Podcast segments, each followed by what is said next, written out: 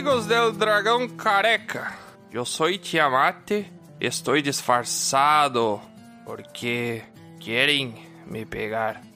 Pero estou muito bem disfarçado em dessa terra chamada Espanha. E meu espanhol não é muito bueno, pero eu espero que esteja entendendo. o episódio de hoje trata-se de la vida en la Espanha, el país de las castañolas. Pero Troacito, yo me recuerdo que te custaste mucho las tapas de la Espanha, não é verdade? É verdade, Tiamat. E além disso, a música nessa terra distante me inspirou tanto que até comprei um par de castanholas para usar nas minhas performances. Foi muito bom conhecer essa tal de Espanha.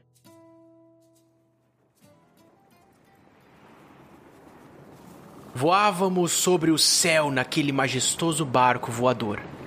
Mas ninguém ali do grupo sabia realmente para onde estávamos indo. E meio que acabamos desviando da rota para nossa casa, a alguns milhares de quilômetros. E quando avistamos, estávamos sobre um lugar desconhecido. Uma cidade onde o sol reluzia sobre as construções antigas. Ao chegarmos, enquanto parte do grupo ficou tentando negociar como a gente pagaria pela viagem, Tiamat, Val e eu resolvemos explorar a região e conversar com os moradores locais. Pequenas ruas estreitas, uma feira com produtos diversos, pessoas felizes, música em cada canto e tavernas repletas de pessoas celebrando o entardecer. Era inspirador.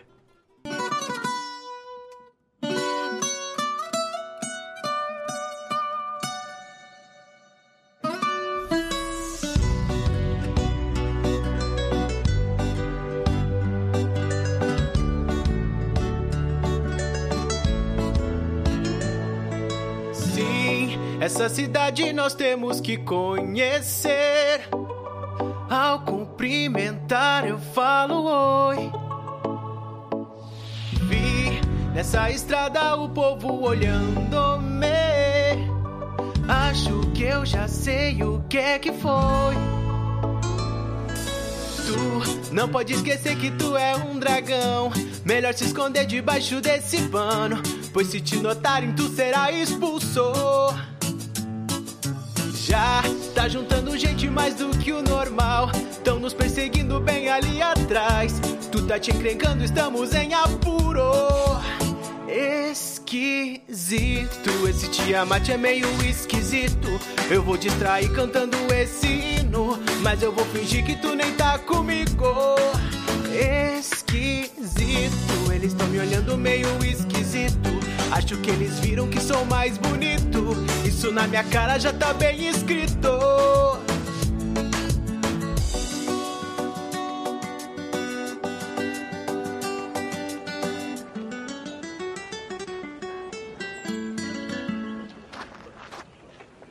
Após o pequeno mal-entendido, chegamos na praça. Um homem tocava uma enérgica melodia em sua viola, enquanto uma bela dama de vermelho dançava como se fosse uma livre folha ao ar. Em sua mão, instrumentos de madeira que ecoavam como o galope elegante de um cavalo. Após terminar sua apresentação, a dama veio conversar com a gente. Seu nome era Estefânia. Com toda sua simpatia e alegria, nos apresentou a cidade e um pouco sobre aquele povo. Aquela terra há muito tempo já foi Panha, agora era Espanha. Era uma cidade encantadora e no fim, na noite, acabamos parando em uma taverna para experimentar uns tapas. Seja lá o que isso realmente signifique.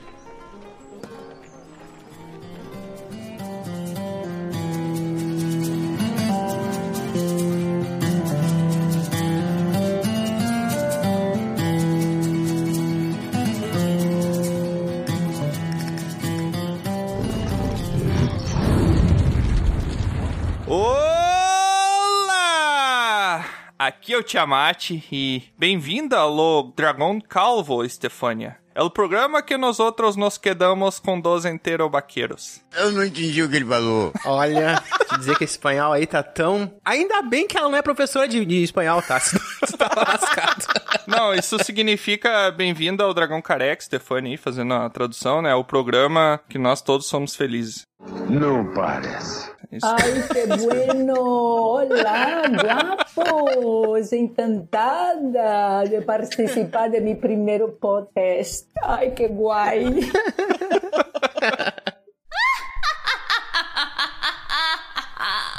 Olá, pessoas, aqui é a Valkiller. E vocês sabem por que o Lobo Mal desistiu dos três porquinhos e foi morar na Espanha? Já avisei que vai dar merda isso. Caraca, que piada elaborada. Ai, meu Deus, por quê? Assim, ó, só pra você saber, Stefano, você não se assustar, as piadas da Val de envolver morte, essas coisas pesadas aí, tá? Só... Não, não, Val é muito inteligente. Porquinho é cerdo. Aqui é a terra do Ramon, Val. Olha, se eu encontrar, diga que não estou e que vou demorar muito a voltar. Olha só. Não, não é isso. É porque ele descobriu que lá tem a casa de papel. Ah! boa, boa, essa foi boa. Essa foi boa, Val, essa foi boa. Eu já mas no lance cultural, me lasquei. Podia, mas a capacidade faltou, entendeu? No momento, tá tudo certo. Olá, aqui é o Troá e a Espanha é o único lugar onde se alguém me oferece um tapa, eu aceito de boas. Ai, pai, para! Ai, Oi? que! Toda noite um tapa vai bem. Cada um com seus fetiches, né? Aqui o tapinha não dói. É, né? O Stefan já deve ter experimentado uns tapas de noite, né? Muito. Pra gente, tá meio masoquista o programa já, assim, mas né? Ai, gente, isso aqui é só pra quem foi na Espanha, tá bom? Porque eu sou rica! Eu sou rica! Ah, tá, desculpa, é que a gente não, não conhece. Mas vamos conhecer, né, ô? Vamos, vamos embora, que é etapa de manhã, tarde de noite. Negócio só de noite, não. Também tem tapinha de tarde, de noite, de manhã. Aventureiras e aventureiros, sejam bem-vindos a mais um episódio de Dragão Careca. E hoje a gente tá aqui com a Estefânia, que ela é publicitária e ela criou o primeiro site de empreendedores brasileiros na Espanha. Caracas. Te apresenta aí, Estefânia. Pois é, meu nome é Estefânia, sou uma nordestina arretada, impaciente, agoniada, Eita. adoro viajar. e foi, teve um dia que eu disse, vou conhecer a Espanha. Arrumei minha mala e vim. E aí ficou. E aqui estou. Como assim? Melhor coisa. Na verdade, eu sou reincidente. Então, eu tenho três etapas da Espanha. Mas aí vocês vão escolher qual contar, porque senão a gente fica aqui até amanhã de manhã. Não, a gente tem um amigo que é reincidente também, mas no caso dele é porque ele foi pra cadeia duas vezes. Cara, isso é tão errado! não, eu ainda não. Não foi viajando, foi outra reincidência. É. Mas antes então da gente começar o nosso episódio sobre a vida na Espanha, nesse quadro que se chama Terras Distantes, onde a gente convida uma galerinha que tá lá fora, tá viajando aí para fora do Brasil, para falar um pouquinho da vida deles e como é que é a experiência nesses outros países. Antes disso, eu vou chamar o nosso correspondente lá da guilda que tá vindo aí essa semana para trazer as últimas novidades que rolaram por lá. E é com você, correspondente.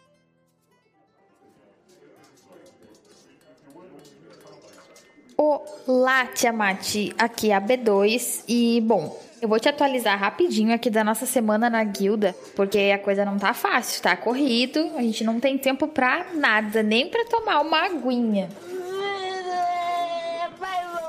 mais ou menos. Essa semana eu precisei sair em uma missão ultra secreta da guilda. E quando eu retornei tava meio estranho, porque algumas pessoas não me reconheceram.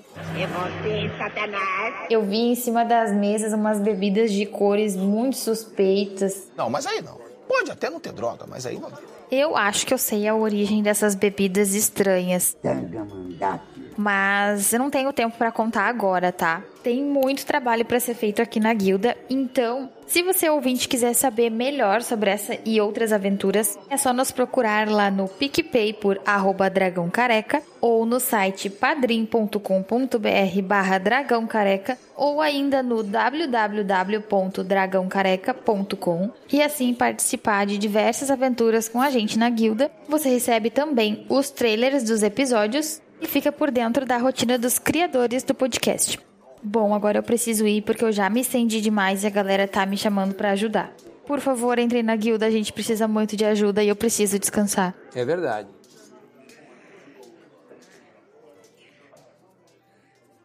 E para você que está nos ouvindo aí, seja por qual canal você estiver nos ouvindo, pelo Spotify, Google Podcast, pelo Deezer, pelo Castbox, pelo Hotmart Sparkle, English, motherfucker, do you speak it? dá uma seguidinha na gente lá nos portais para outros mundos que a gente pode ser encontrado pelo Instagram, pelo Twitter, pelo Facebook, por onde mais, Troar? Olha, você falou aí os principais, mas o primeiro lugar que você deve ir é lá no Bar do Verde, mais conhecido como Spotify, e procurar pro Dragão Careca. É lá que você vai conhecer melhor a gente. E depois, claro, você vai lá no Instagram e aí você interage com a gente, que vai ter muita coisa, aí algumas novidades, algumas informações e posts lá. Mas os principais são estes. É, tá bom. E é claro, se você quiser mandar um pergaminho pra gente, pra perguntar alguma coisa extra, alguma curiosidade, ou falar sobre o que você quiser que a gente vai ler. Val, como é que a pessoa faz pra mandar um pergaminho pra gente? Como é que a gente faz, Troa? Não consegue, né? Como é que a gente faz? Como é que a pessoa faz pra mandar um pergaminho pra gente? É muito importante a gente estar sempre preparado pro episódio. Exatamente. É só vocês entrarem em contato com a gente lá no contato arroba dragãocareca.com, mandar todas as informações que vocês querem saber. E se você for ainda mais esperto, querendo interagir com a gente de uma forma mais tete a tete ali, chegar pertinho, Eita, maninha! Vai lá e apoia a gente. Tem o grupo do Telegram que é o melhor lugar do mundo pra bater papo. Uou! Você tá querendo dizer que o pessoal que só manda pergaminho é burro, é isso? Ah, Não, Entendi. é que eles são distantes. Se você quiser ser mais inteligente. Eles são distantes de nós. Se ele for mais ali interessado no que a gente fala, no que a gente faz, no que a gente produz, Ah. ele chega junto e vai bater papo com a gente no Telegram. Ah, agora sim. Saiu bem, Val. Parabéns. Essa daí foi boa. Bora! E sem mais delongas, vamos então para o nosso episódio sobre a vida na Espanha.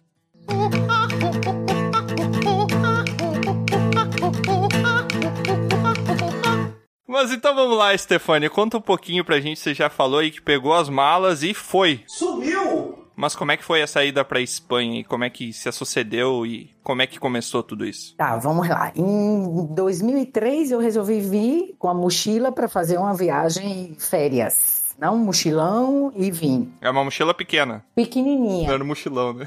É, mochilão não, mochila pequenininha. E aí eu vim para Madrid, conheci Madrid, conheci Barcelona e me apaixonei por Barcelona. Mas voltei à realidade ah, em Natal e voltei a trabalhar, beleza. E aí eu conheci uma pessoa Natal e casei com ele e falei, é o seguinte, Barcelona é massa. Você é chefe de cozinha e Hum. você vai estudar lá. Vamos para Espanha tentar e ver qual é. Tô cheia disso aqui, não quero mais. Enfim, adoro conhecer pessoas, adoro conhecer lugares, sou muito inquieta e sou uma pessoa muito adaptável. Então, viajar para mim é, é um lazer assim essencial. E aí a gente veio, tá? Em 2007. Vendemos tudo que tínhamos, o euro sempre muito alto. É. E vendemos tudo e chegamos aqui assim, com duas malas cada um. Já não tinha mais a mochila, já era uma mala, né? Porque já vinha para morar. a mochila ficou em Natal, eu vim de mala. E aí a gente foi na busca de trabalho. A gente veio com visto, obviamente. né? Eu vinha já estruturada, pelo menos, para que caso a polícia me pegasse, eu tivesse pelo menos meu documento, né? Aqui da Espanha, então tivesse tudo tranquilo. É Muito importante essa parte, inclusive, né? Muito importante, muito importante. Não conseguiria não fazer nada ilegal. Meu Deus, eu acho que eu não saía nem de casa. Fico doida. Eu não posso ver uma polícia que eu... Isso é engraçado, né? Porque eu também tenho isso daí. Às vezes eu tô passando na rua e daí tá passando a polícia e do nada bate um nervosinho de tipo, gente, será que eu não tô carregando uma arma por engano? É claro. Nossa, peraí. né? Mais ou menos isso que eu sinto. Eu tô toda ok, não tô levando nada. Aham. Mas a gente fica nessa de será que vão parar? Vai dar tudo certo? Mas enfim. Então eu vim e passei aqui com ele dois anos. E aí meu filho nasceu aqui. Olha. Ah, que legal. Já nasceu com nacionalidade espanhola. Já, sendo que junto com a nacionalidade ele nasceu com alergia fortíssima alimentar e com quatro meses eu tive que voltar no Brasil. Nossa. Porque nenhum médico descobriu que o menino tinha. E eu disse, eu não vou ficar na Espanha e ninguém me diz, o menino não consegue dormir, eu vou voltar para o meu país e, e eu vou para lá e já tá. E voltei. E depois de 10 anos, eu sempre quis voltar, porque assim, na verdade eu voltei para Natal pela doença do meu filho e não porque eu queria. Hoje ele tá bem, Stephanie. Não, tá tudo tranquilo, tudo dominado. Ah, E aí, com 10 anos, eu falei, não, eu me separei, eu já não estava mais casada, e eu falei pro pai, ó, tô indo com o Cauã tirar a nacionalidade de Cauã, porque até então ele não tinha, ele tinha quatro meses, ele não tinha nenhum tipo de documento, só o passaporte. Sim. E eu falei, ó, vou tirar a nacionalidade dele, vou tirar a minha, dar oportunidade a ele a escolher onde ele quer viver, porque quando ele completar 18 anos, ele perde essa oportunidade. sim. E aí a gente chegou, vai fazer dois anos e meio que estamos aqui, de volta, eu e ele. A sua recepção quando você foi viajar pra ir foi uma e depois que você foi pra morar foi outra? Ou sempre foi uma recepção boa? Tipo, a gente é legal e vai ficar aqui assim? Não, a gente é legal e a gente vai ficar aqui. Sempre foi assim, porque eu acho que, na verdade, esse lance de recepção depende também muito da pessoa. É. Eu sempre fui muito do mundo assim, então eu chego, eu converso, eu atropelo a, a palavra, não vou dizendo o portunhol errado, mas eu acabo inserindo na cultura um pouquinho com as pessoas, frequento curso de pintura, eu vou pro curso de pintura, eu dei pintura, mas eu vou. Que legal. Tem que estar aberta também a tudo pra, obviamente, se encaixar. Não adianta tu ir pra um lugar na esperança de que as pessoas te encaixem se tu não tá disposta também, né? Muito bem, porque tem muito isso. Você tá num lugar, cara, você é brasileiro, você tem sua cultura, amo o meu país Sim. e tal, mas você tá em um outro país. Você tem que estar um pouco inserido de como vive, de como, né? É. Então eu sou muito de boa, assim. Aqui a galera me recebeu bem, e assim, quem não recebeu bem, eu dou a volta e vou pro que me recebe, entendeu? Não fico Sim. muito me Isso aí. torturando, não. E você teve algum problema com a adaptação, com a cultura, com as rotinas? Não, não, Val. Inclusive, tranquilo, assim, a diferença cultural aqui é- não existe essa diferença assim tão brusca, entende? Na verdade, eu escolhi Barcelona porque eu vi que a Espanha ela tem um pouco de conexão com o Brasil. Tem. Barcelona, inclusive, acho que é a cidade mais brasileira de toda a Europa, eu acho. Pois é, é mesmo. É bem. Então, assim, eu não tive muita dificuldade. Com certeza tem uns choques culturais, assim, loucos. É. Nada que. E agora, o que é que eu faço? E a língua, como é que foi, Stefani? Que eu fiquei curioso. Tu falou que tu foi pra aí, tu já dominava um pouquinho de espanhol ou tu foi e se virou por aí mesmo? A comunicação, para mim, é a coisa mais importante da minha vida. Se eu não me comunico, eu me lasco, eu não, não consigo. Então, assim, a comunicação é imprescindível. Então, Uhum. eu estudei um ano, um ano antes de vir. Agora, lógico, fazia ali um- uma aula de espanhol e tal. É outra coisa quando você chega, né? Porque a oralidade é muito é, é complicada. É tanto que eu colocava, quando eu cheguei, lembro como se fosse hoje. Eu colocava 10 euros de crédito no celular, chamava uma pessoa que morava aqui, dizia, "Ei, na rua. Eu dizia, ei, por favor, você pode fazer uma ligação? Essa pessoa vai lhe dizer o endereço do apartamento que a gente quer alugar. Aí depois que você falar com ela, você me traduz. Caramba! Eu gastava os 10 euros que a pessoa fazia. Olá, buenas. En la calle tal, tal, tal. E eu dizia, Deus, o que está dizendo essa pessoa? Eles olhavam assim pra mim, eu eu não posso gastar 10 euros numa ligação, eu tenho que ligar para quatro apartamentos. Então, por favor, aí a pessoa ia de boa, escutava, negociava com a pessoa o horário e me passava depois com tranquilidade. Mas a gente vai pegando, a língua é semelhante, então a gente se sente mais confiante, entendesse? Sim. Mas então, ô Stefani, olha só. Tu foi pra ir, pra conhecer, acabou ficando um tempo, depois voltou, depois foi. Mas no total, assim, quantos anos tu ficou na Espanha? Independente se foi parcelado ou não. Quanto tempo? 84 anos. Em anos e dias, em horas e segundos, tá, Stefani? Tem que ser bem Ah, preciso. claro. pode ser só em anos, tá valendo. Beleza, quatro anos, três meses e quatro dias e quatro horas e cinquenta minutos. Gente. Caraca, ela falou mesmo. E outra? Eu sou obediente. Precisão, né? Contando. Quatro anos é muito tempo, hein, Stefani? Muito tempo. Aí teve a pandemia no meio, né? A gente desconta aí um ano e meio, um ano dentro de casa. Vamos contar três de vivências. Não, não, mas a gente não pode descartar isso aí. Como é que é uma casa em Barcelona? Ah, merda! Como é que é dentro de casa em Barcelona? Caramba. Nossa.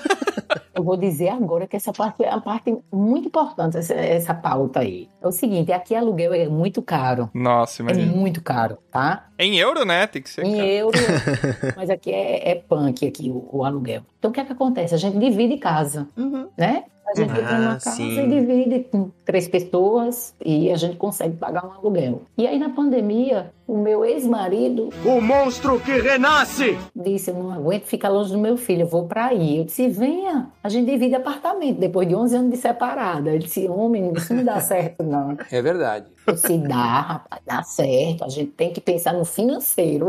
Né, É. Ele, chefe de cozinha, passava o dia todinho fora. O dia todinho fora a gente se via. Aí veio a pandemia, e lascou tudo, né? Fiz ele voltar pro Brasil, porque senão eu ia me jogar. Não, eu disse, não, não dá não, certo? Não, pelo amor de Deus. Não, mas pandemia aqui, pra resumir. Pandemia, a galera, bem, quem se levava bem dentro da casa, né? Quem tinha, um, como a gente chama aqui, um bom roio, né? Uma convivência bacana. É. Massa. É um boroio. Bom roio, Boroio, não. bom roio. Bom roio. Bom Eu tô tentando imitar, mas tô falhando. Bom. Roio, roio. Rolou dentro de casa, foi dando um apoio um ao outro, né? Mas foi complicado para muita gente. Mas imagina, um prédio morando todas as pessoas e ainda tem um cozinheiro, um chefe de Gente. cozinha, numa cozinha coletiva. Com certeza vai cozinhar pra galera, né? Tá, tá valendo. Cozinha pra galera. Mas foi, mas foi. Mas eu enlouqueci, né? Porque se fosse só o cozinheiro, mas tinha um título de ex-marido, aí lascou. É. Ah, é, mas isso aí é profissionalismo, a gente releva. É. A gente foca na comida e tá tudo certo. Beijo no gordo! Se fosse só cozinheiro, né, Estevão? Tudo bem, problema é ser ex-marido. É, a gente foca na paella, foca na paella. Isso! Ah, foca na parede. Ô, Stefânia, eu, por acaso, também gostei de, de andar por umas terras distantes aí. O pessoal sabe que eu já me aventurei, eu como bombardo, tá? Que sou. me inspirei em alguns lugares. Tive o privilégio de conhecer alguns lugares na Espanha também. Fui Madrid, Barcelona, Valência, Sagunto. E assim, ó, me chamou muita atenção isso, porque muitos lugares na Europa tem essa coisa mais cinzenta que a gente gosta de pensar, assim, né? De ver uma coisa histórica. E a Espanha parece que traz cores. Eu ouso dizer que os dias que eu fui na Espanha foram, parece mais ensolarados, assim, era uma coisa diferente. É uma coisa, obviamente, psicológica, né? Mas o que que tu destaca, assim, na Espanha? Agora tu tá em Barcelona, né? Sim, tô em Barcelona. O que que tu destaca mais, assim, em Barcelona, assim, por morar na Espanha? Pois é, porque aqui a gente respira cultura, cara. Você, É. a, a cada esquina é o que você falou. Uhum. É cor, é música, é gastronomia, é arquitetura, é vida, É. tem sol. Você não tá em, em Londres, aquele clima cinzento, aquela. Não. Uhum. Barcelona é isso. Barcelona você respira cultura. Então tem para todo tipo. Tem um fácil acesso à cultura também. né? Tudo, fácil acesso. Tem, você pode escolher onde você quer ir. Se você segue bem uma linha, você tem. Uhum. É tudo muito acessível. Então, isso também me chamou a atenção. Existe vida, as pessoas vivem. É. Eu comento aqui que eu passo todo dia aqui caminhando em um barzinho que tem. Quando eu olho assim, tem umas senhoras, aquelas senhoras elas têm 90 anos, elas estão todas Estão lá tomando tapa. estão tomando. Ai, que caramba! Caraca, velho. Que a minha imaginação. A minha imaginação foi muito longe. É, gente, vamos lá. Vamos explicar aqui a história do tapa que tá ficando meio esquisito.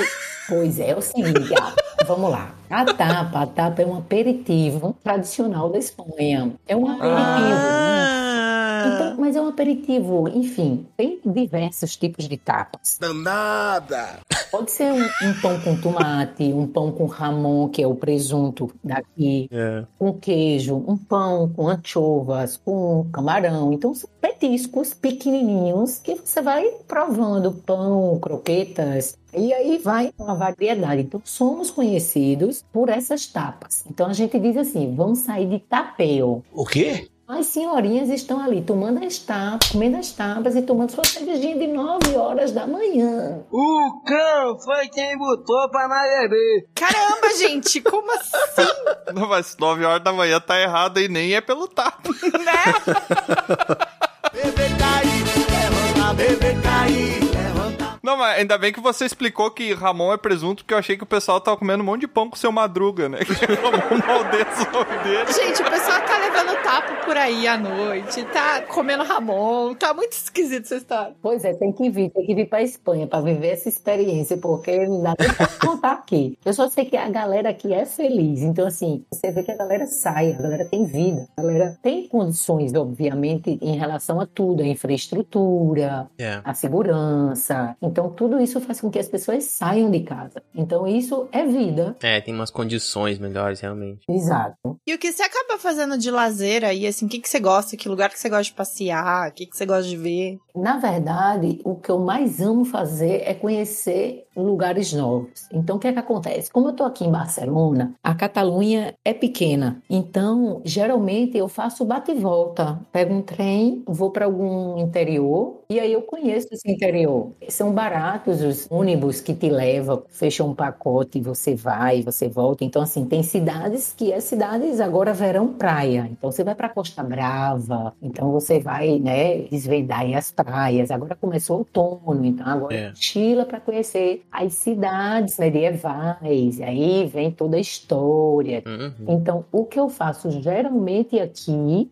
é quando eu tenho um final de semana livre, eu viajo, dou uma escapada. A gente fala que é montanha, então é tudo muito diferente, porque eu vim de uma cidade de sol, de praia. Uhum. Então, para mim, montanha é super é, diferente. E como é que foi a questão da pandemia aí, por exemplo, Barceloneta aí, o pessoal encheu bastante a praia ou não teve muita gente? Como é que tá em função da pandemia aí no turismo? Barceloneta? O que que é Barceloneta que eu não sei. Eu também. Pronto, Barceloneta é um bairro, galera. Barceloneta é um bairro onde tem uma praia. E é um bairro bem popular, um bairro bem popular turístico, né? Hoje, bem, a gente obedeceu bem as regras aqui, hein? Passamos um ano só saindo para aplaudir a galera da saúde. Mas... aqui a gente, assim, meu vizinho tocava violão, eu cantava. Opa! E assim, um apartamento de um lado e outro de outro. Então a gente fazia umas serenatas para quebrar um pouco aquele clima de dentro de casa, né? Então a gente respeitou bastante. Hoje a gente já está aí com mais de 75% vacinado. Então hoje a galera já está achando que já está todo mundo, tá tudo tranquilo. Então hoje já, já Uhum. tem festa, já sai. Era bem rígido mesmo, e a gente tinha multa alta. Era só supermercado e passear com cachorro, que podia. Hoje já está liberado, assim, já tem bastante eventos acontecendo. E o turismo está de volta, né? A cidade tem vida hoje. Mesmo com a pandemia, a gente olha assim, a gente vê os turistas na rua e tal, sabe? Uhum. Pelo que você comentou aí, quando você falou que você na varanda e canta, o seu vizinho toca, eu imaginei Barcelona como um grande musical. Nossa, é verdade. E é verdade. Eu amo muito Barcelona, que a gente vai andando. Eu moro num bairro que é muito um bairro perto da praia. Aham. E é um bairro também bem cultural, assim, bem, bem bacana, tá? Meio em moda. Quando eu vim em 2007, esse bairro ninguém queria morar. Era um bairro que só tinha fábrica. E aí agora ele se tornou um bairro de moda. Então, assim, a cada esquina você tem um cara cantando Flamengo. Uma vez Flamengo, Flamengo até morrer. É música, Barcelona é música, é muito massa. Que legal. E você conheceu outras cidades? Já fez turismo aí por dentro? Como é que foi a sua experiência em outros lugares dentro da Espanha também? Na verdade, eu só fui para Madrid, né, em 2003. Uhum. E na minha, em 2007 era meio que não saía muito, eu explorava mais por aqui mesmo. E agora veio a pandemia, então assim, não tive a oportunidade de conhecer grandes cidades. Eu conheço São Sebastião. Uhum. muito bacana, já é outra vibe também. E conheço os pueblos, como a gente chama, que são os interiorzinhos daqui. Esse sim, conheço bastante Uhum. digamos, eu acho que muito parecido. Pelo menos o que eu andei por aqui acaba que sendo tudo muito semelhante, sabe? Não tem essa diferença tão gigantesca, por exemplo, que o Nordeste do Sul. É, Uhum. talvez ali mais o sul da Espanha, talvez Granado, alguma coisa que tem muita coisa da cultura árabe, né? Seja um pouquinho mais diferente. Diferente, exato. É, mas ainda não chega a ser tão. É, não é aquela discrepância que você percebe que existe uma semelhança em. Bem, não conheço muita coisa, hein? Digo pelo que eu já passei. entendeu? Claro. Sim. Porque imagina, né? A gente associa Espanha a um lugar praia, lugar quente, cor laranja, assim. Aí tu vai em Serra Nevada, já é uma montanha, neve, pista de esqui, é uma coisa muito. É muito louco, exatamente. É. A gente anda um pouquinho, já tem neve, e já é outro clima. É. Mas acaba que sendo, não sei, pelo que eu andei, acaba que sendo mais estrutural, que eu digo, da cidade, do que de, de Do que pessoas cultura de mesmo. cultura, exato. Uhum. E como você se sente morando aí, assim? Você se sente bem? Você se adaptou bem? Você pensa em voltar ou vai ficar aí pra sempre? Para sempre. Sempre. É o seguinte, eu não penso em voltar. E assim, na verdade, o que eu quero é que quando meu filho já esteja independente, eu sair pelo mundo. Uhum. Um rolê por aí. Mas assim, não penso, eu me sinto em casa, né? Eu me sinto em casa. Em 2007, quando eu vim, me mudei, eu engravidei aqui. E aí eu fui logo criando no Orkut um grupo de meninas. Eu disse, gente, tô me sentindo muito sozinha. Ai, que Ai, legal. Tô me Orkut. sentindo muito sozinha. Saudoso Orkut. preciso conversar com pessoas e tal. E formei um grupo que era chamado Grupo Clube das Lulus. Ó. E aí, é, oh meu Deus, que um pouco original. Eu não era uma publicitária assim tão bacana nessa época. Então, o que é que acontece? Acabou que quando eu voltei agora, 10 anos depois, continua sendo o suporte, assim, a minha casa, porque a gente, os amigos, acaba sendo uma extensão da família, assim, né? Sim, sim. Então, a gente tem aqui, eu tenho desde 2007 pessoas que viram meu filho nascer, que são amigas até hoje. E a gente vai se virando bem. As pessoas, é muito brasileiro aqui, né, cara? Muito brasileiro. Então, Pois é. acaba que eles já estão acostumados. Eu acho que tá todo mundo bem, hein? Bem que eu digo em relação que se sentem bem. Uhum. Né? Eu acho que Sim. são poucos os casos que dizem, ah, eu quero voltar. Lógico, se você vem desse documento, se você vem com mil euros, aí é complicado, né? Dica de quem vem para a Espanha: venha com dinheiro, pelo menos para passar três meses, para ver qual é, né? E com visto, se puder. Sim. É interessante que venha preparado, né? Que nem tudo são flores também. Tem que ter um planejamento também. Não pode ser, ah, eu vou para a Sim. Espanha. E só pra desmistificar um pouquinho, Estefânia, como é que é a relação das touradas aí na Espanha? Porque eu não sei, eu acho que foi enxertado na minha. Pode ser só eu, tá? Eu e as vozes na minha cabeça. Eu não tô louco! Eu não tô louco! Mas todos os desenhos que eu olhava que tinha alguma referência à Espanha tinha sempre tourada, né? É verdade. como é que funciona isso? Tinha torada, mas aqui a gente um movimento grande para proibir isso aí, né? Hoje já não Uhum. existe mais as arenas, que são os lugares, né, onde existiam aí as touradas, onde a galera da corte ia, a galera de grana, elas já são proibidas, tá? Então hoje a gente tem as arenas só como visita mesmo. Uhum. Né? Existe alguma festa ou outra, creio eu, que tem algo assim, que solta os touros na rua, você sai correndo jogando tomate, umas loucuras Isso, assim, é. né? Eu ia comentar isso aí, que é a vingança, né? É, A a vingança da tourada. sai chifrando todo mundo, a galera subindo em cima de muro. aí- Nossa, gente, é uma bizarra. É bizarro. É muito louco. Não, eu acho isso aí perfeito. Isso daí é uma medida de contenção da pandemia. Bota os touros na rua, eu quero ver se alguém vai ficar na rua. Boa, seria ótimo mesmo. Agora, se o pessoal quer uma violência mesmo, aí vai pra tomatina lá, né? Lá no. Naquela festa dos tomates lá. Fiz uma festa sem criatividade, mas enfim, tudo bem. Joga tomate no outro, oh meu Deus. Tá valendo. Tá valendo, tá valendo. É tipo uma grande guerra de comida, só que especializada em tomate. Um tomate, É. é, é. Gente, aqui quando eu era criança a gente fazia guerrinha com mamona. E morreu. Tá no lucro aí, ó. Nossa. Caraca, velho, é hardcore, né? Nossa, vai pra raio aquele negócio. Nossa, mamona. Mamona, meu Deus. Caraca, o troço cheio de espinho, né? A criança chegava, parecia que tinha ido na guerra do tomate, suando vermelho, mas era sangue, né? Que horror.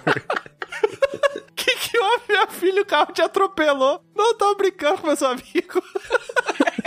Me diz uma coisa, já que você estava mencionando aí dessa brasilidade que também tem aí, como tu sente que o pessoal da Espanha mesmo, né, o nativo daí vê o povo brasileiro de um modo geral? Bem, vamos lá. Eu nunca sofri preconceito aqui, não, sabe? Eu acho que, bem, começando pelo futebol, né? Vários brasileiros em grandes Ah, pois é.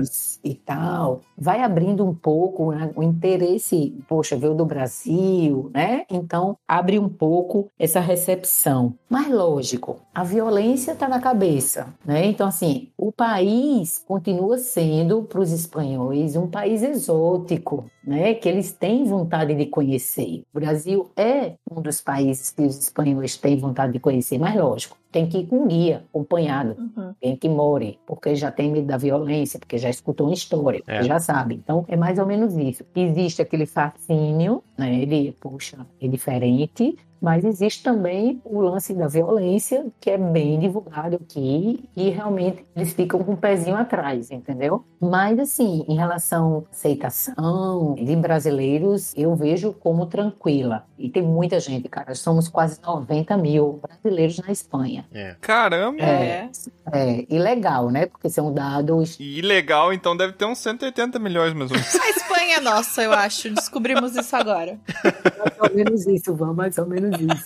Mas uma dúvida agora que eu fiquei agora. O seu filho tá com que idade agora? 13. E ele, se, bom, se alfabetizou obviamente em espanhol. E qual é que é a relação que ele tem com as duas línguas, assim? Como é que ele... Tá, na dia verdade, dia. na verdade, ele foi jogado aos 11 anos numa escola que falava catalão e espanhol. Porque como eu estou na Catalunha, Caraca. Sim. eu estou na Catalunha. Então, assim, o espanhol, ele é falado aqui, mas o idioma oficial da Catalunha é o catalão. É, catalão. Uhum. Então, o que é que acontece? Um foi alfabetizado e veio com a escolaridade do Brasil. A gente chegou em dezembro. O ano letivo já tinha começado, porque começa o ano letivo em setembro. Então, ele foi jogado nessa, nessa jaula, né? Aprende. Vai, filhão! Mas criança é criança, é esponja, aprende muito rápido. Sim. E hoje ele fala, a gente tá aqui há dois anos e meio, e aí ele ama o catalão, fala, porque na escola é tudo catalão, né? A Catalunha, a comunidade, tenta salvar a língua, né? Que foi, enfim, É. por muito tempo proibida, digamos assim, e então é tudo em catalão. Então ele fala os dois idiomas e, e em casa, obviamente, o português, né? Então hoje ele já me corrige.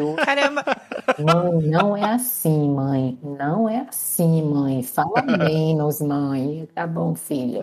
E pra você também, assim, como que foi essa adaptação? Porque você teve que pegar ele, conversar com ele do que ele tava aprendendo e como que foi isso? Que maluquice, assim. Pois é, como eu não gosto de coisas muito monótonas, então era aqui mesmo meu lugar, né? Porque imagina, o menino saía chorando da escola, não entendi nada que me disseram. Eu disse, meu filho, pois então vamos fazer o seguinte, vamos estudar as palavras. Eu assistia Doraemon, um desenho animado, eu tentava entender o que Doraemon dizia, passava pro menino.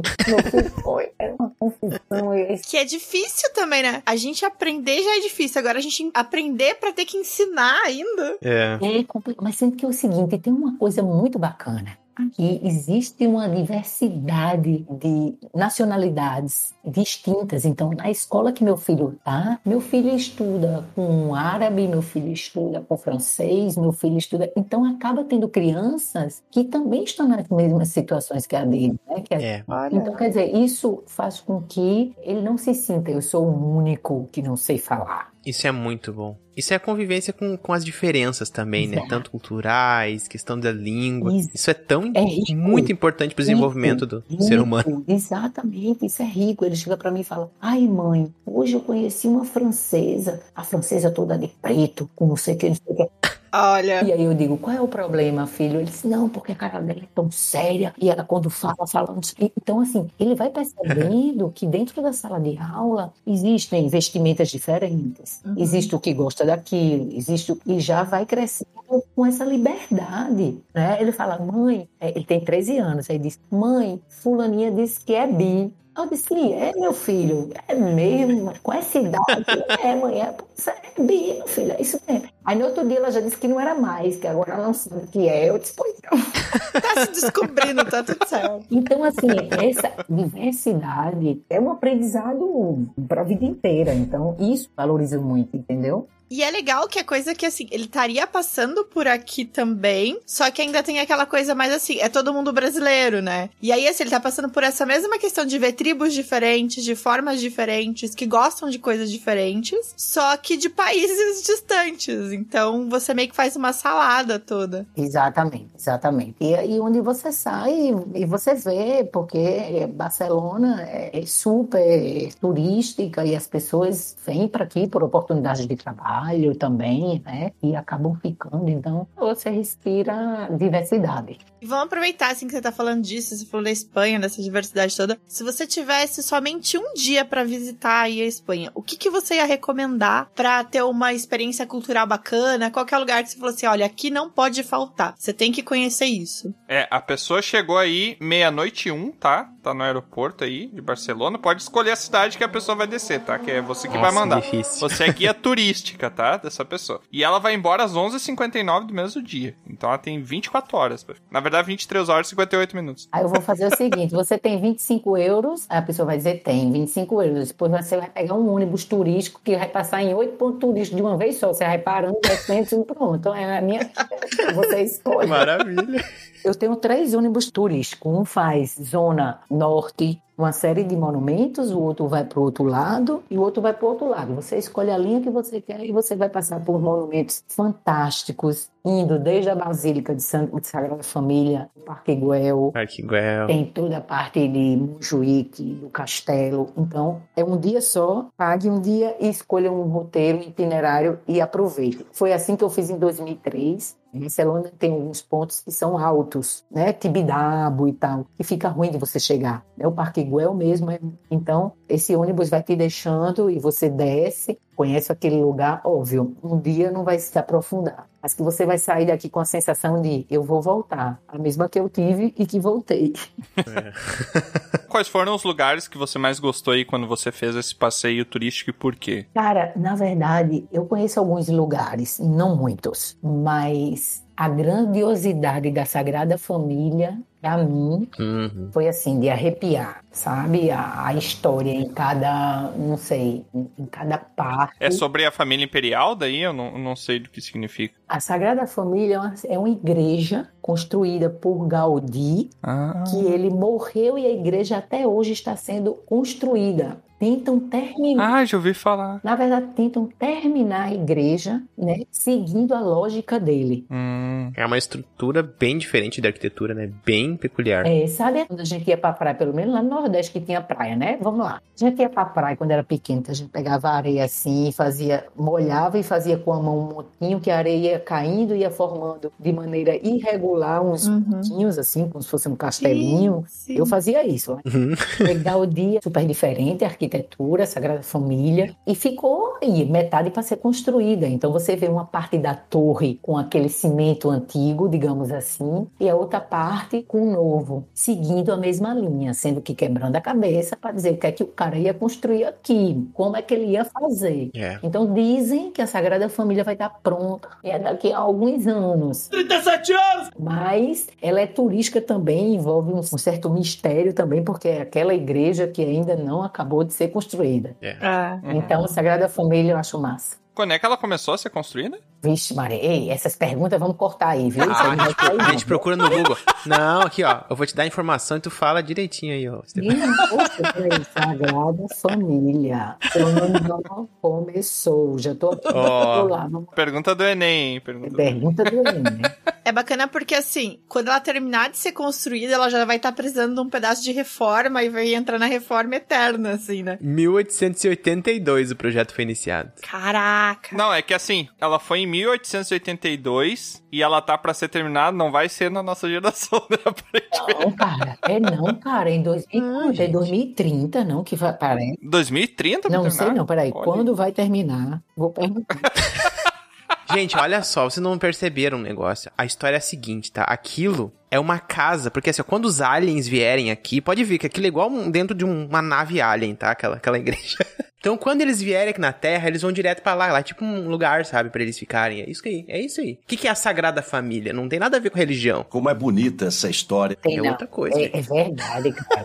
Não entendi ainda qual é a ligação da construção inacabada com alienígena. Mas tudo bem, na cabeça É. do Troá faz algum sentido. Deixa Troa, ele tá dizendo que tá sendo construído por alienígenas quando chegar, não é não, Troa? É, gente. Vamos viajar um pouquinho, cara. Vocês estão vocês estão muito Enem.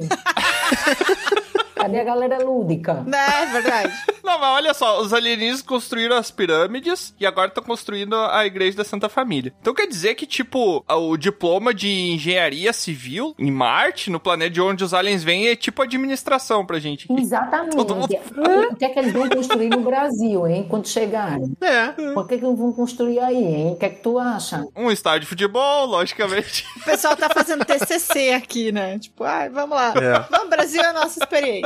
Fazer qualquer coisa lá. Para com isso. Tá, mas e daí a pessoa passou um dia, mas aí a pessoa fala assim pra você: Não, Stefania, agora eu fechei um dia aqui, conheci vários lugares bacanas, mas eu quero uma recomendação tua pra você me dizer pra onde eu viajo dentro da Espanha. E se você não gostar da pessoa, não pode mandar pra aquele lugar lá, tem que Ele é, responder. não, sou educada, sou educada. Eu adoro Girona. O quê? Girona eu fui uma vez. Girona tá uma Girona? horinha. Girona se chama. É uma cidade medieval e bem, tem uns castelos, a cidade é super. Também não sei muito não, viu? Peraí, minha gente, vocês estão fazendo pergunta difícil. Peraí. Eu não sou guia turística, né? Eu só sou É. turista. Pelo amor de Deus, eu não sabia não, viu? Não, mas Girona é muito bacana. Tem castelos lá. É. Girona é uma cidade situada na região da Catalunha, no nordeste da Espanha. A Girona. Olha aí. É conhecida pela arquitetura medieval, pelo fortificado bairro antigo e pelas ruínas romanas da Fortaleza Força Velha. Pronto, olha aí. Pronto, é verdade. Ah, você tem castelos. Imagina, você vai poder ser um rei, uma rainha. Vai por um dia. Ou pode ser um rato também, né? Porque o Bem, rato. é, também Ah, pode ser o rato. É, é, é, é. As cidades daqui, a gente tem muitas cidades medievais, né? Então, assim, tem muita coisa bonita, cara. Tem Montserrat também, que é uma montanha, onde tem uma igreja em cima e a gente sobe com um trenzinho que leva a gente lá em cima. É toda uma montanha super alta, super Olha. bacana. Já aproveita o passeio de trem daí também. Já aproveita e passeio de trem. Tem muita coisa linda. Tem a Costa Brava, tem praias. Aqui é as chamadas calas, que se chamam. As praias aqui, umas prainhas que são praias reservadas. Às vezes a praia é para 15 pessoas, porque elas ficam entre as falésias, digamos assim, né? Ah, Vão formando pocinhas de água. Então essas calas, como são chamadas, elas são muito conhecidas. Então as mais bonitas estão em Costa Brava. Caramba. Então você Olha, bah, parece muito é, interessante. você desce montanhas e você fica aí banhando, né? E essas calas, que geralmente o acesso não é tão bacana, é interessante que você vá de carro, enfim. Um trem nunca lhe deixa numa cala, por exemplo. Uhum. Água mediterrânea, aquela água azul, aquele bem paradisíaco. E assim, 15 pessoas a o máximo, Covid já vai para outra cala, porque já não dá mais para ficar ali. São Sim. praias pequenininhas. As calas são as praias mais procuradas e mais famosas por aqui. Caramba. Também é muito bacana, tem muita praia linda. E, Stefânia, e uma dica, assim, pra viajar? A gente já descobriu que a gente tem que ir aí e necessariamente levar uns tapas e comer ramon. Não! E o que mais que a gente tem que fazer, assim, de dica pra brasileiro? Ou pra não dar furo também, né? Vá com vários euros, né? A primeira. É, primeiro é vai com dinheiro. Não, mas ó, a gente tá falando de momento de pandemia ainda, mas enfim, esse podcast aqui, ô, Stefania, é atemporal. Tuas dicas com certeza vão valer aí pra, pra vários momentos, né? E os outros também, né, outro? Não é só esse especificamente que é temporal. Ah, não, o nosso é atemporal porque a gente tem um convênio com né, a galera lá que controla o tempo, é diferente. Ah, mas Mas então, adoro, adoro esse convênio. hoje eu tô inspirado. Uma, uma dica assim, ó, Stefania. Por exemplo, uma dica que você gostaria que seria muito mais fácil a vida aí, se a Stefania que tava chegando aí pra morar dessa vez, aproveitaria muito se ela já tivesse essa dica. Já, já pouparia bastante perrengue que ela passou por aí. Tá, então, dica de turismo, no caso, né? É, pegar a mochila e e se jogar, ou tem que fazer algum esqueminha pra ficar mais, mais fácil. É o seguinte, uma dica, cara, antes de sair para qualquer lugar, para visitar à noite, por exemplo, procure saber um local. Porque, por exemplo, eu comprei um guia de São Paulo em 2003, quando eu vim com minha amiga visitar. Fui parar no Porto Olímpico, só tinha prostituição. Quando eu cheguei, que eu olhei assim, eu disse, aqui tá um pouco de- complicado o negócio, tô sentindo um negócio e o guia de São Paulo me disse: vá pro Porto Olímpico, que é massa. Era um guia de 1970, né? É. Que tá desatualizado. Então, assim, hoje tá tudo muito mais atualizado, é óbvio. Né? Hoje a gente não existe mais guia de São Paulo. Mas, assim, os lugares que você vai frequentar, onde você vai estar hospedado, que bairro você vai estar hospedado, porque imagina, se você fica, se você paga uma diferença de 20 euros e você está mais central, você aproveita aquele entorno, como a gente aqui, né? E você aproveita mais. Então, assim, a, a localização é muito importante quando você vai viajar. Onde você vai ficar, os lugares que você vai realmente escolher, pergunta. Eu perguntava, eu fazia assim, qual é la mejor, la mejor. Ah, embora eu não fosse para la mejor, mas eu queria saber onde estava la mejor para poder ir segundo la mejor, entendeu? La mejor. Então eu ia meio que, assim, preocupada com o lance de onde eu vou ficar. Essa vez que eu voltei, porque a primeira vez eu sofri. Sim. Fiquei em bairro que não tá legal. A Stefania, ela falou um monte de coisa importante, minha mente parou assim. Nunca confie em paulistas pra fazer mapas pra Espanha. eu sou paulista, tá tudo certo. Eu vou sofrer aqui. Vão me achar no Instagram e vão me... Não, eu posso falar, porque eu sou daqui. Não, mas é que eu lembro daquele danado, daqueles guias da Folha de São Paulo, Uhum, pesava horrores e eu levava um pra cada cidade. Eu tinha cinco guias, né? eu, eu saía com os guias tudo na mão, dizia, não, nunca mais, tá vendo? Ainda bem que chegou a internet. Ele salvou a gente, né? Salvou, Porque, cara. nossa, Como é que a gente vivia cheia de guia. Sair com guia vai sair só aqueles de religião, assim, tá tudo certo, né? Me proteja. e vamos que vamos. Guia de religião, Val. Esse é o nome que tu dá pra Bíblia? É isso? Não, tem guia da Umbanda, do Candomblé, é guia. Ah, É, ela tá falando da guia do candomblé. É, Isso. É, a guia, Ah, a guiazinha que a gente bota no pescoço e não pode torar. Torar, sabe o que é torar? Vocês sabem o que é torar? Não pode torar. não pode arrebentar, talvez? Ah, o Torá é outra religião, daí é outra. Como você é burro? O livro é outro livro. Não pode arrebentar. É, Exatamente. A Ah. guia é isso. viu? A guia de Exatamente. proteção. Isso. Ah, agora faz sentido. Mas vamos lá. E você tem uma página no Instagram, né? Você conecta brasileiros com a Espanha. O que, que é o seu trabalho aí? O que, que você faz por aí, Stefania? Seguinte, na pandemia eu passei oito meses de atestado médico da empresa que eu trabalhava. Eu tive uma dor na coluna que eu não podia me mexer. Caramba. Na cama eu tinha que empurrar a parede para poder me mexer. E aí eu sempre fui empreendedora no Brasil. Sempre, sempre gostei de empreender. E eu precisava empreender aqui, sendo que eu não tinha grana. E aí eu disse, meu Deus, o que é que eu vou fazer? E aí nesses oito meses que eu fiquei de atestado médico, veio na minha cabeça a criação desse primeiro guia comercial. Porque o que é que acontece? Hoje somos muitos brasileiros e a gente gosta de consumir de brasileiro. A gente gosta de ir no salão de beleza É. do brasileiro, a gente gosta de comer a coxinha, de tomar caipirinha, de comer o quindim, de comer o pão de queijo. Só não guia, né? Guia não, dá. o daí. guia não. Não, só se for um guia como eu, que digo os pontos certos.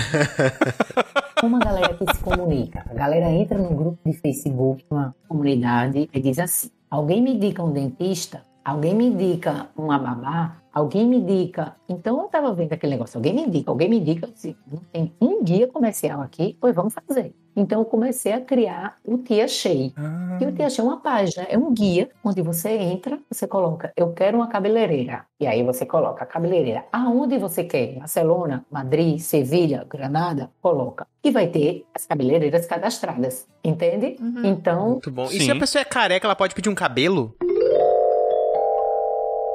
pode pedir cabelo. A gente pode tudo, meu filho. A gente pode. Vou saber, vou saber, já vou dar um jeito. Inclusive colocar cabelo no dragão. Oh, boa! Olha aí, achei. Olha. É que eu não posso, Stefania, porque o- os monges carequistas lá, eles têm a regra do Sansão invertido, né? Se eu botar cabelo, eu perco os meus poderes. Vixe, Então não- Maria. não é. Então, mas É.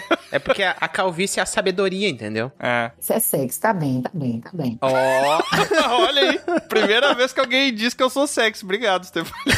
Tenho que dizer, porque na minha família, meu pai, meus dois irmãos, todo mundo careca, eu tenho que dizer que sexy, senão eu tenho que apoiar a família. Ó. É, eu acho. Não é pra você específico, Tiamat, qualquer careca, entendeu? É, eu, eu, eu percebi isso depois. Então eu criei esse guia, Uhum. né? Com a ajuda de bem, fiz um, um videozinho, uma vaquinha lá em Natal, é um, fiz um vídeo contando a dificuldade que eu tava passando aqui e mandei pra galera depositar dinheiro pra poder fazer o site. E deu certo. Muito bom. Eu vou fazer isso aí também. Boa ideia. Minha amiga que viajou comigo em 2003 depositou a metade do site. Eu disse, então tá bom, vai dar certo. E aí eu criei toda a estrutura do site, tudo do site, nome, enfim, todo o esquema do site. Planejei tudo isso dentro de casa com muita dor, mas era o que me fazia sair da cama, era poder viajar nessas ideias e me fazer sentir viva. Então assim, o site na verdade é mais que um guia. O site ele vê um pouco de ajudar também as pessoas a se conectarem. Sim, né? Porque aqui tem essa fama brasileiro lasca brasileiro. então eu quero tirar um pouco desse estereótipo, porque eu tenho conhecido pessoas brilhantes que eu não sonhava que existissem aqui com profissões que você nem imagina, gente com muita grana também, né? Brasileiros com negócios de grana. É. E que eu queria que essas pessoas se conhecessem. O Tia Che é mais do que um guia. Na verdade, ele foi criado um guia para ele orientar, mas ele é mesmo essa conexão. Então, tudo que tem na minha cabeça planejado para os primeiros, próximos passos é de conectar essa galera, porque tem muita gente bacana. Uhum. Então, assim, ajudar o cara que ficou sem trabalho na pandemia e está fazendo coxinha ilegal dentro de casa para vender. Colocar essa galera para fomentar a nossa cultura, para fomentar o nosso comércio acreditando nesse mundo colaborativo, de a gente somando, a gente cresce junto. Isso é muito importante. É. É, sim, acredito muito nisso, cara. Acredito muito. A minha vida inteira foi assim. Eu fiquei doente, eu precisava de um pilates e precisava de uma quiropraxia para minha coluna. Eu não tinha grana. Eu não tinha grana. Eu estava ganhando atestado médico, estava ganhando o salário justo, sem comissão, e eu precisava cuidar da minha coluna. Eu escrevi para 10 centros de pilates, 15 quiropráticos em espanhol. Mira, tô enferma, tô doente, tenho isso, eu sou publicitária, eu troco Instagram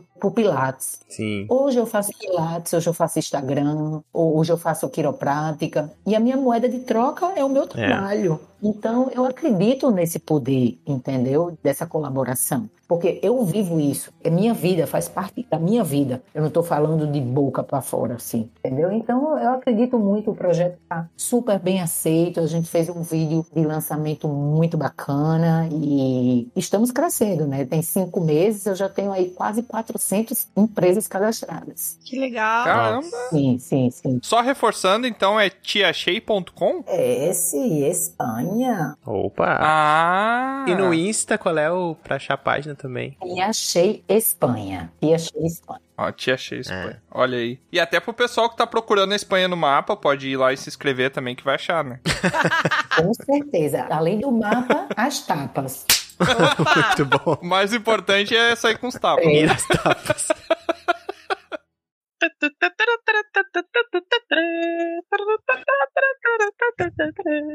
E pra encerrar esse episódio aqui, onde a gente ficou sabendo aí que não temos mais tourinhos sendo machucados lá na Espanha, só seres humanos, né? Que tá ok. A gente espera. E a gente sabe que tem castelos na Espanha e eu finalmente poderia ser um lord, quem sabe, um, um rei.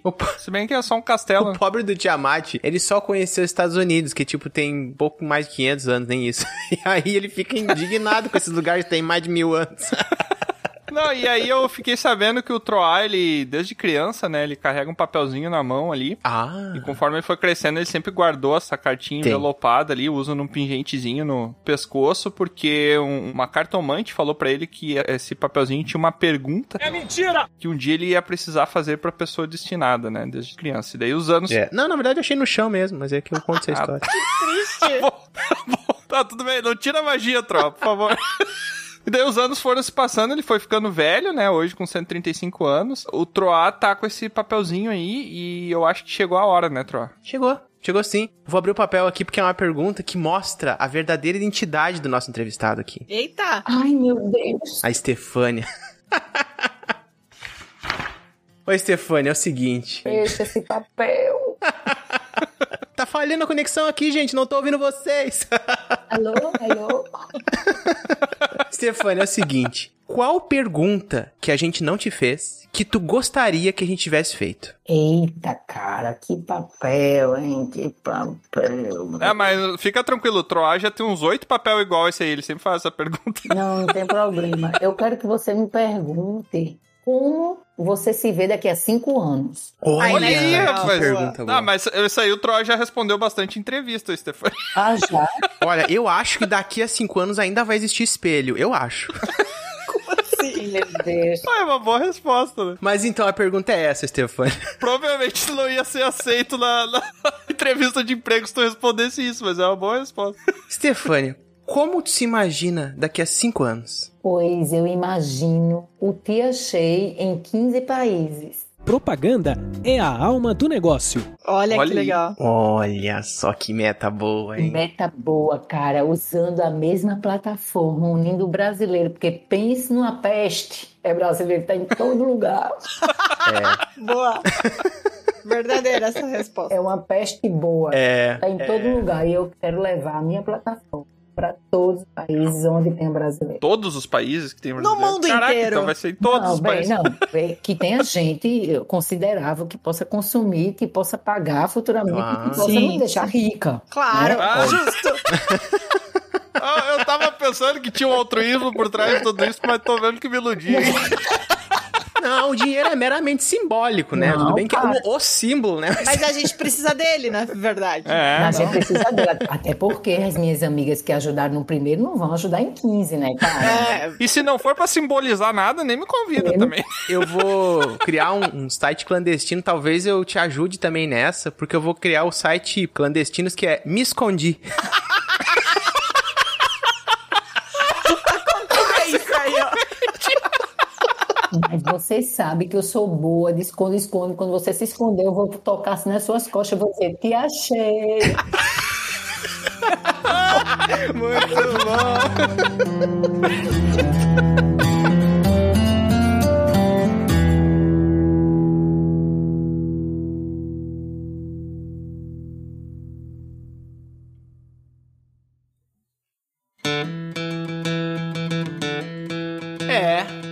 mais uma aventura chega ao fim.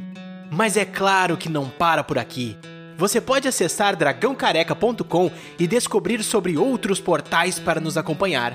E se você quiser fazer parte da nossa guilda, fica aqui o convite do bardo. Acesse PicPay ou padrim.com.br e busque por Dragão Careca. Seu apoio será muito bem-vindo. Obrigado por nos acompanhar e até a próxima!